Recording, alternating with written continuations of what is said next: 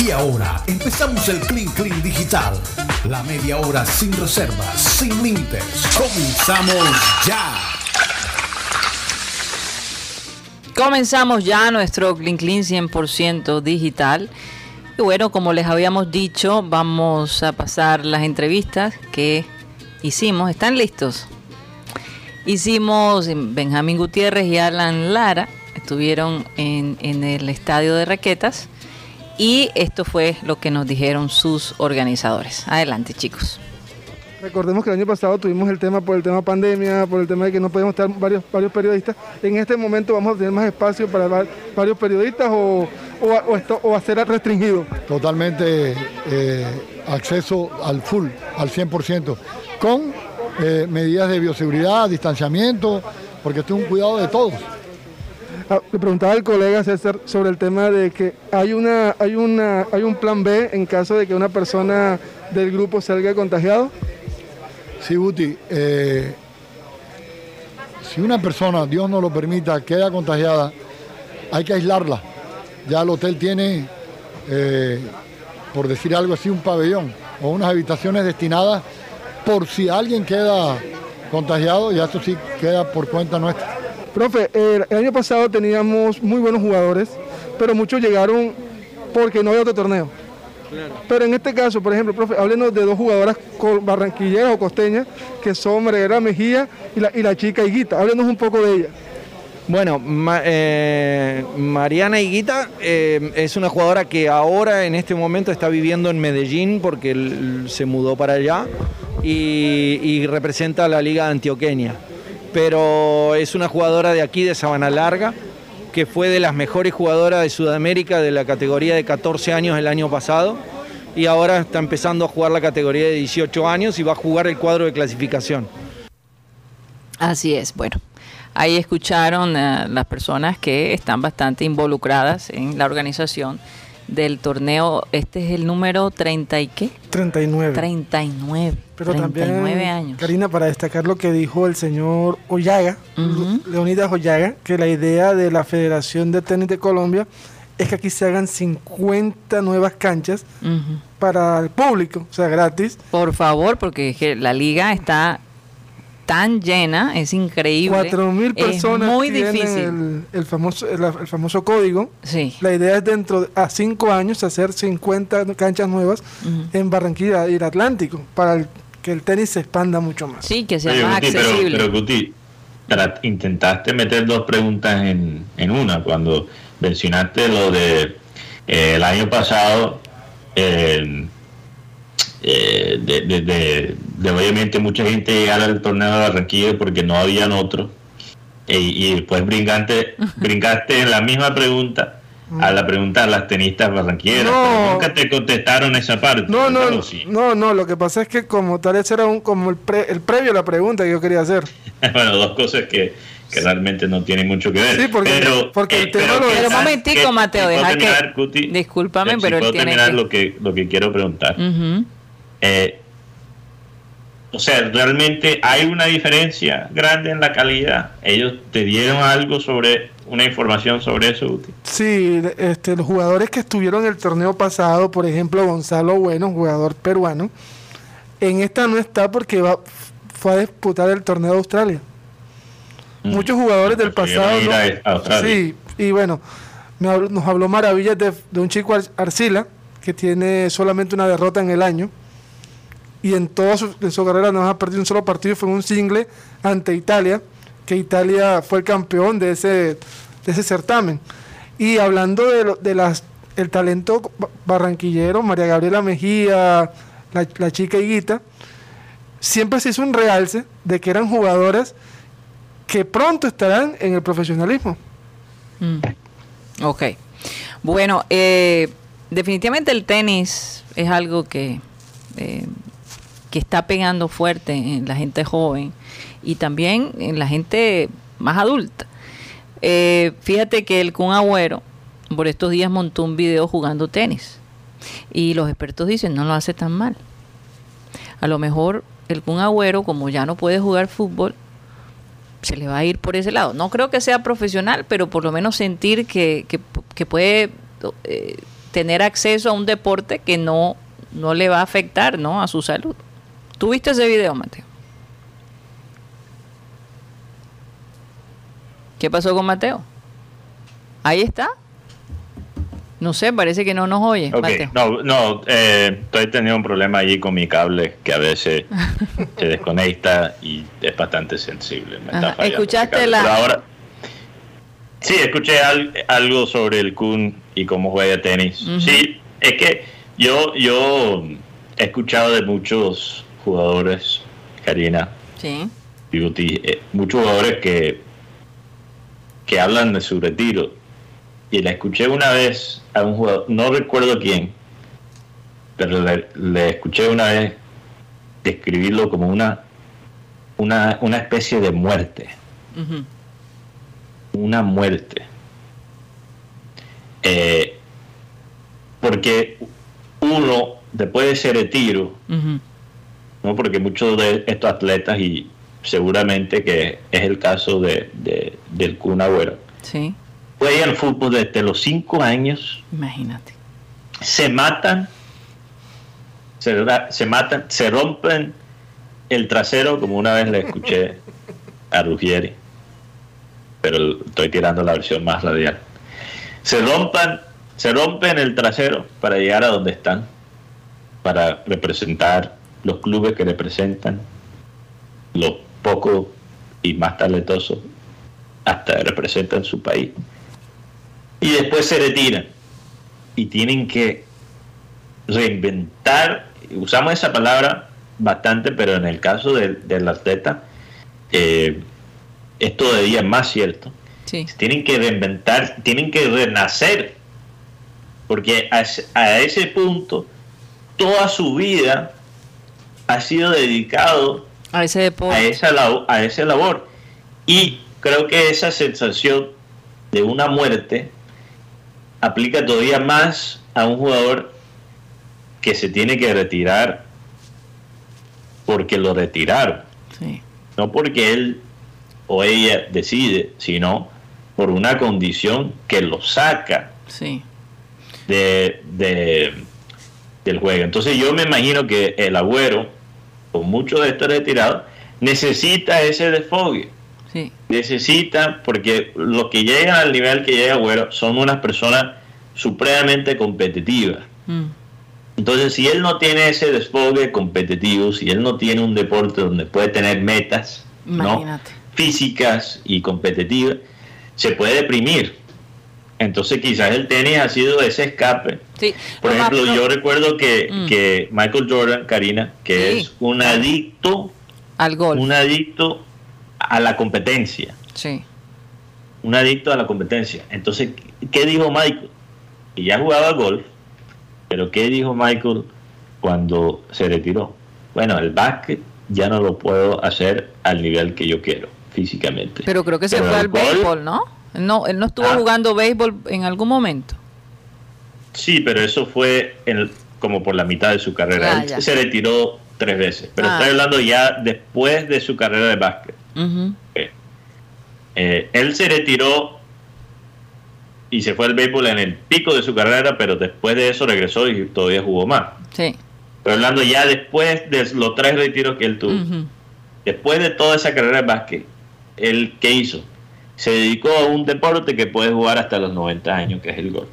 Entonces Michael Jordan, cuando no está haciendo, cuando no está manejando sus negocios, que me imagino que también ya a este punto se manejan solo, lo único que él hace es jugar golf. Lo más probable es lo que hace casi todos los días.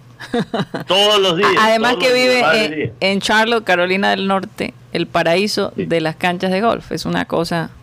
Sí, porque realmente para explicarle a la gente, allá en, en Carolina del Norte, también en la Florida se ve esto, pero esto ya es más drástico Sí. en, en Carolina Norte. Uno no tiene ser, no, no tiene que ser miembro de un club social para jugar golf. Uno Así es. puede jugar golf pagando unos 15 dólares. Por una Y cancha. va a una cancha sencilla, no es la mejor cancha, pero uno juega. Y la gente, hay gente que no tiene que tener, no, no tienes que ser rico para jugar golf en Carolina Bueno, del eh, sí, aquí, por ejemplo, en, en- en Barranquilla no hay una cancha pública como tal. No, Solo cancha. existen dos canchas y son parte de dos clubes que son exclusivos. Con todo y eso salen jugadores colombianos. Porque así hay es. jugadores que hasta empiezan como Cádiz y trabajan en los clubes sociales y después creo que Camilo Villegas, si no estoy mal, Comenzó como ahora- Cádiz. Creo, si no estoy mal, él no viene de una familia súper adinerada. Mm. Es Puedo- posible. puede ser que estoy equivocado, pero yo creo que él de pelado fue Cádiz. Y hemos Estoy visto seguro. muchos jugadores argentinos también, que comenzaron como Cádiz y ya después se hicieron profesional. Sí. Entonces, sí, el, el- el golf y el tenis, eh, los deportes blancos, ¿verdad? Eh, le llaman blancos precisamente porque formaban parte de, la sociedad, ¿no? De las altas sociedades. El tenis antes era supremamente restringido, ¿no? Eh, ya es un poquito más accesible a, cualquier persona. Y lo rico es que nosotros acá en Barranquilla, pues la Liga del Atlántico tiene unas canchas muy buenas realmente. Es tan bueno que es difícil hoy en día conseguir eh, cupo para jugar en las canchas. Entonces yo creo que por eso están pensando, se necesita expandir un poco eso porque ya eh, la demanda es bastante alta. Así que bueno, el tenis de verdad me picó a mí, la hormiga del tenis, ¿cómo se diría así? ¿Se diría la hormiga? ¿Cuál, cuál sería la, la, la, la frase El allí? bicho. El, el bicho. Le picó el, el bicho, sí. del tenis, pero bueno, eso hay que de todos modos manejarlo con, con, con ejercicios para poderse uno mantener y poder jugar eh, una hora, sobre todo en este clima que es tan, tan fuerte. Bueno, pues, Bueno, Karina, qu- quiero tocar dos temas muy breves Ajá. para el Clean Clean Digital. Pero hay uno, Mateo, que te va a Sí. llamar mucho la atención. No sé si le puedes Sí. dar chance a, a Benjamín Gutiérrez porque... listo, listo. este- Quedo con estos dos en el tintero. Exacto. Este, este, eh, me da, no sé. Va- adelante, Benjamín.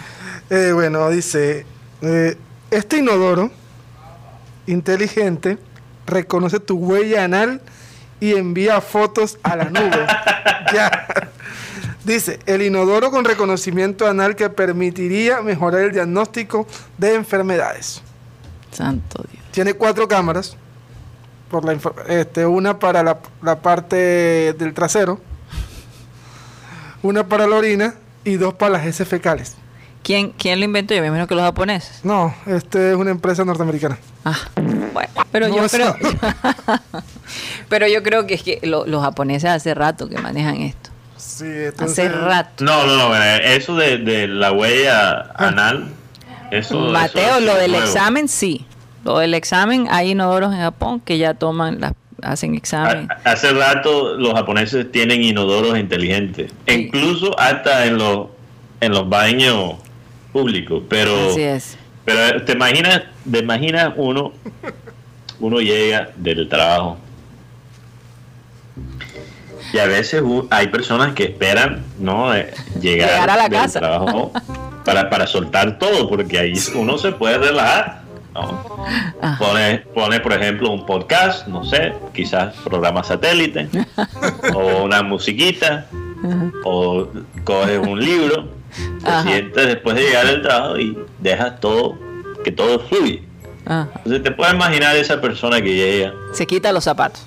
Se quita, lo- hay gente que hasta se quita toda la ropa Exacto. cuando está en el inodoro haciendo el número 2. Se quita hasta toda la ropa para relajarse. Te puedes imaginar esa experiencia y después al final tú vas al inodoro y te dicen, no, es que tú tienes un, can- un cáncer intestinal. No. Y aquí está la foto. Ojo, te imaginas, te imaginas, te imaginas levantarte inodoro. No, es que, eh, ojo con la próstata. Que está grave. Que está grave. Ay, Dios. No, es- eso. Yo mejor, Yo- mejor no saber. A veces es mejor. Yo no prefiero entonces el inodoro común y corriente, que no sabe tanto. Para, porque imagínate, ya uno vive. Perdón, es que co- producción me mandó aquí un comentario que no voy a, no voy a repetir. Santo Dios. Santo Dios. Bueno, adelante, Mateo, con tus dos notas. Sí. bueno, Esperemos que sean están- tan divertidas como esta. Las dos son medidas alternativas para la pandemia. Entonces, esto, esta primera noticia y este primer pensamiento viene a raíz de una noticia que salió de Quebec, en Canadá. Sí. Quebec es la ciudad, la, región de Canadá donde hablan francés. Eh, esto es una medida que implementaron en Quebec para motivar a la gente a vacunarse. Las personas que no están vacunadas en Quebec no pueden entrar ni a las tiendas de licor ni a las tiendas de marihuana, porque la marihuana es legal en, Canadá.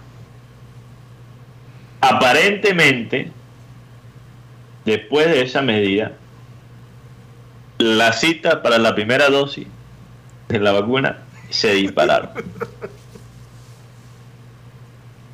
Imagínate. O sea, la gente dijo, ¿sabe que me importa un carajo lo que está en esa vacuna? Si no puedo comprar ni alcohol ni, ni marihuana, yo me puyo. Así dijo la gente. Bueno, lo mismo eh, pasó con los franceses. Cuando dijeron, cuando, cuando dijeron Mateo, eh, eh, los franceses, vamos a incomodar a los que no se han vacunado, no pueden ir a los restaurantes, no pueden ir a los campos elíseos si no tienen vacuna, no pueden ir a sitios donde haya mucha gente, a los conciertos, a los estadios de fútbol, le quitaron todo. Pero te imaginas en Barranquilla, bueno, Barranquilla, o sea, según las estadísticas que he visto, tiene un buen porcentaje de gente vacunada, pero te puedes imaginar si te dicen, no, para entrar a una una tienda de licores, tienes que vacunarte. Santo Dios. O si, por ejemplo, José Marenco Pardo entra a la hoja y una persona como José Marenco Pardo. O le dicen, no puedes escuchar salsa, Marenco. ¿Qué, Tienes que vacunarte para escuchar salsa en la trova. ¿Qué, Sí. Eso, eso, yo creo que la gente, la gente que no se ha vacunado, se vacuna. O para entrar en un prostíbulo tienen que mostrar el carnet. El de sanidad. No, hay que, ya el carnet hay que mostrarlo para todo. Para todo, para todo. Ya uno tiene Pero esas cosas, fíjate, con el vicio la gente ya después no mama que hay. Dice, no, yo me vacuno. Mientras que me meto mi tabaquito, me vacuno. En Estados Unidos, eh, a los jóvenes le, les pagaban 100 dólares para vacunarse. ¿Pero en qué estado? En varios estados. esa noticia salió. Si no estoy mal, en Nueva York, en la ciudad de Nueva York, lo estaban haciendo. Tengo testimonios de, de, una persona que recibió sus 100 dólares porque se fue a vacunar. si sabía eso, si hubiera sabido eso, me vacunaba. hubiera ido a vacunar allá? Yo pienso lo mismo. Bueno, pero eh, interesante. lo otro es que parece que un estudio ha comprobado que el cannabis es efectivo en prevenir el COVID-19. Ahora, quiero aclarar. Ay, Dios. Porque me imagino que hay alguien que ya tiene, ya escuchó eso y de una cogió el tabaco y lo estuvo, lo estuvo a punto de prender. No es así de sencillo. O sea, fumar marihuana no previene el COVID-19. E incluso fumar marihuana puede aumentar los casos de COVID porque si estás fumando en un grupo y alguien tiene COVID te lo va a pegar. Claro. O si compartes el porro, como dicen por ahí. Si compartes el porro, exacto. Ellos están hablando de eh, el cannabis, que es La el cannabis que, que se usa eh, para, por ejemplo, ellos lo usan para las fiebres, ¿no? Para las fiebres. las fiebres, pero no la fiebre. Las, fiebres? Lo que quise decir. Eh, ese es el tipo de cannabis donde pueden sacar, es el cannabis que está todavía vivo, que está creciendo. De ahí pueden sacar un químico que básicamente refuerza eh, el, el organismo al COVID y el COVID no puede entrar no puede entrar a cómo se llama eso, eh, las células. Ajá. Que es donde más se Oh. reproduce. donde se reproduce, porque es un virus Ujú, te contagia porque entra a tu célula. Sí. Entonces, el virus, ese, ese químico que encontraron en esa especie de cannabis, bloquea completamente el virus. Y incluso hay gente que a raíz de esta noticia, que dice, bueno, los Estados Unidos, si quiere acabar con esta pandemia, tiene que legalizar la marihuana. 100%. O por lo menos, o por lo menos lo que llaman el, el cáñamo. Ajá. Eso es lo que llaman. Ese es el tipo de, de, de cannabis que no se fuma, pero se usa hasta la gente antes lo usaba para hacer ropa, porque es un, un material, lo usaban hasta en los barcos, porque es un material hasta imposible de, de destruir. Sí. Una, una, produce unas fiebres eh, muy, muy fuertes. De esa planta se puede sacar algo para producir unas pastillas que podrían ser quizás todavía más efectivas que las mismas vacunas. Interesante, Mateo. ¿De dónde sacaste la información? Como para que la gente tenga un punto de referencia. Viene de, yo creo que me estás dudando, por eso pregunto. No, no, no. Vamos a curarnos en salud. Eh, la, el, es un artículo en inglés que Ujú. leí, pero viene de eh, el medio que se llama eh, Motherboard, que forma parte de Vice News. Ah, ok. Claro. Ya te digo de dónde es el estudio. El estudio se, se hizo eh, en la, librería, la Librería Nacional de Medicina. Allí se publicó, obviamente la americana, Sí. la Librería Nacional de Medicina publicó este estudio. Entonces no es cualquier cosa. No, no, no, no, es cualquier, no es cualquier. un estudio ahí chimbo de unos Unos allí que se juntaron para, para decir que la marihuana Ay, ay, ay. bloquea No, el- eh, el eh, COVID. eh, la marihuana, increíble. Los beneficios desde el punto de vista medicinal es algo impresionante. pero fíjate ni siquiera estoy hablando realmente esto no es la marihuana porque la marihuana es algo El- distinto sí, el cannabis. El cannabis. el cannabis que es Sí. algo di- distinto Distinto. es lo que está bloqueando puede ser la clave para acabar la pandemia imagínate eso ¿Será posible, señor? Bueno. Algo interesante también que me llamó mucho la atención fue esta salida del comediante Alejandro Riaño, más conocido como Juanpi. Resulta que Juanpi, o Alejandro Riaño, en este caso Alejandro Riaño, estaba pasando vacaciones en Cartagena y presenció maltrato, algún maltrato eh, en los caballos eh, que llevan los coches.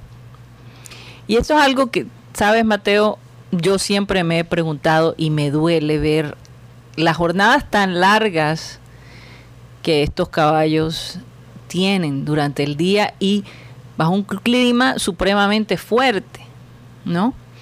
Y él presenció el maltrato de- de un par de caballos y dijo, ¿hasta cuándo vamos a permitir que se maltraten a estos animales?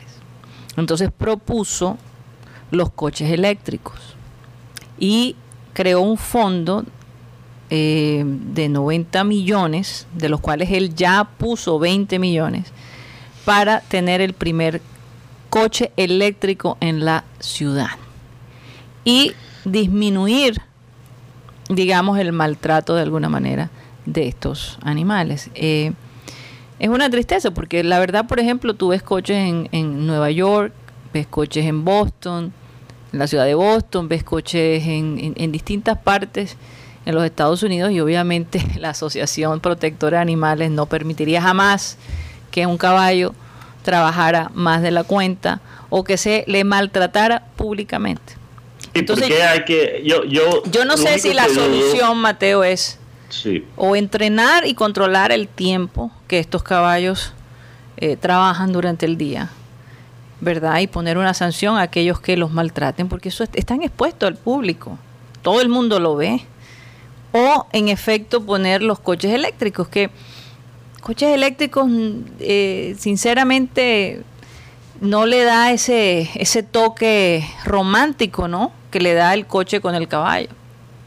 Karina, yo, yo a veces creo que eh, personas como Alejandro Riaños tienen las mejores intenciones, pero, pero no ayudan tanto como ellos creen, porque primeramente implementar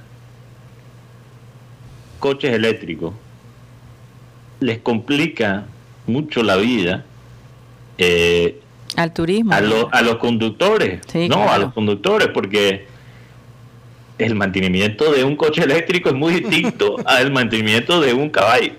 Son dos Imagínate, y cada uno puede costar alrededor de 90 millones. Entonces, esa no es una solución. Exacto, y lo otro es que empiezan a preocuparse por los caballos, pero no van más allá, no piensan, bueno, si no hay coches, ¿qué pasarán con estos caballos? ¿Realmente será mejor la vida de estos caballos sin los coches? Porque quién sabe dónde terminan. Estos caballos no son caballos salvajes, no puedes simplemente soltar los caballos porque no, no saben cómo vivir de una manera salvaje. Exacto, salvaje.